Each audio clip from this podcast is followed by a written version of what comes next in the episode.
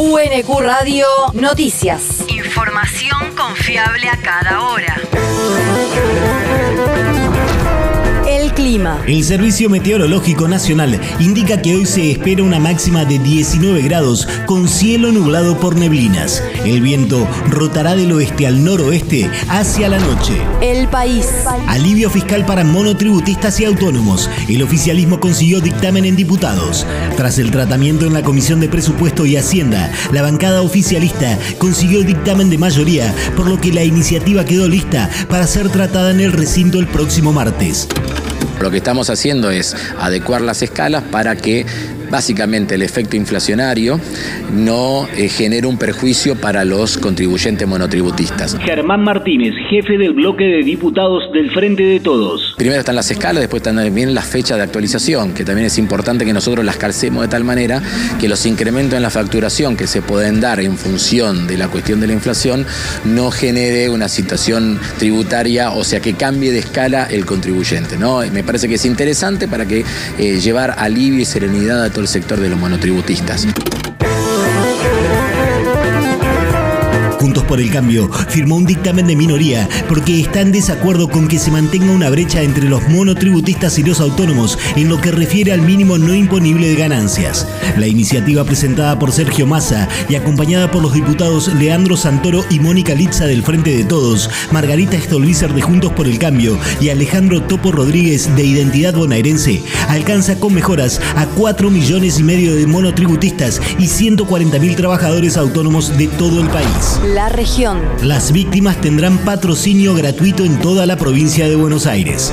El Ejecutivo bonaerense firmó ayer un convenio con el Colegio de Abogados de la provincia para la puesta en marcha oficial del Registro Provincial de Abogados y Abogadas de la Víctima, previsto en los artículos 15 y 16 de la Ley de Víctimas, esencial para garantizar el servicio legal gratuito en todo el territorio bonaerense.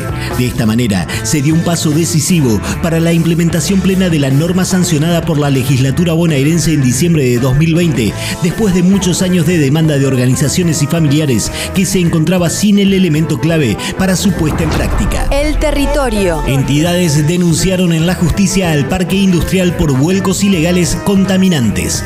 La UFI 6, a cargo de la fiscal María Curra Samaniego, investiga el vuelco ilegal de residuos y efluentes que contaminarían el suelo y las aguas de la tosquera lindante al parque industrial Quilmes y en la zona de la reserva ecológica del antiguo batallón Viejo Bueno.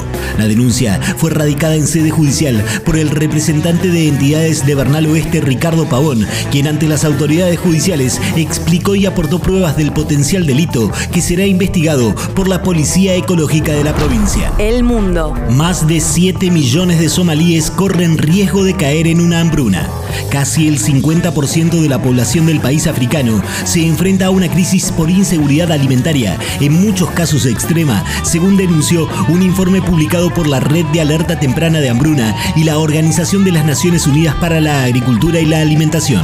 El documento afirma que entre los factores desencadenantes de esta situación figuran la cuarta temporada de sequía que azota al cuerno de África, el aumento de los precios de los alimentos y la escasez de fondos para la ayuda humanitaria. La universidad. Estela Caloni, Periodismo, Literatura y Militancia.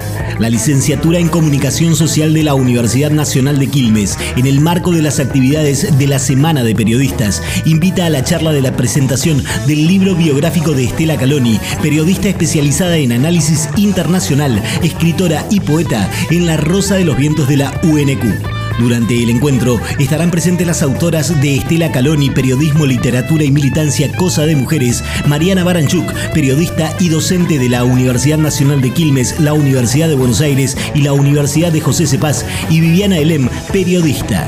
Será mañana a las 18 en la Rosa de los Vientos de la Universidad Nacional de Quilmes. El deporte. Copa Argentina. Boca y Ferro se enfrentarán en el Carlos Mercado Luna de La Rioja en el partido correspondiente a los 16 de final del certamen nacional. Será desde las 16 con arbitraje de Hernán Mastrangelo.